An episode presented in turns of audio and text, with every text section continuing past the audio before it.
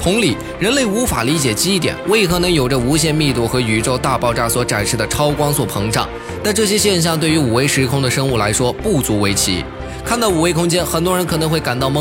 其实按理说，能理解六维空间以上的人，智商大多能有一百八。我说的不算那么科学，也不大具体，但你可以暂时理解为六维空间里呈现的是宇宙的无限。什么意思呢？可以说这里有无限个起点，无限个结局，甚至有无限的空间，无限条路线。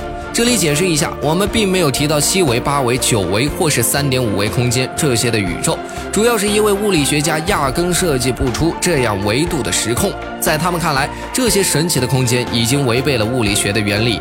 然而，一九九五年的时候，就有美国科学家提出了这种名为 M 论的理论，将各种弦理论统一了起来。人们发现还有一种时空超弦理论，甚至认为我们的宇宙足足有二十六个维度。你是说存在二十六维的宇宙？当代物理中，弦理论的确这么说了，即空间是十维或是二十六维空间。可以说，除了我们已知的三维，剩余的维度都在量子力学的亮度下卷缩着。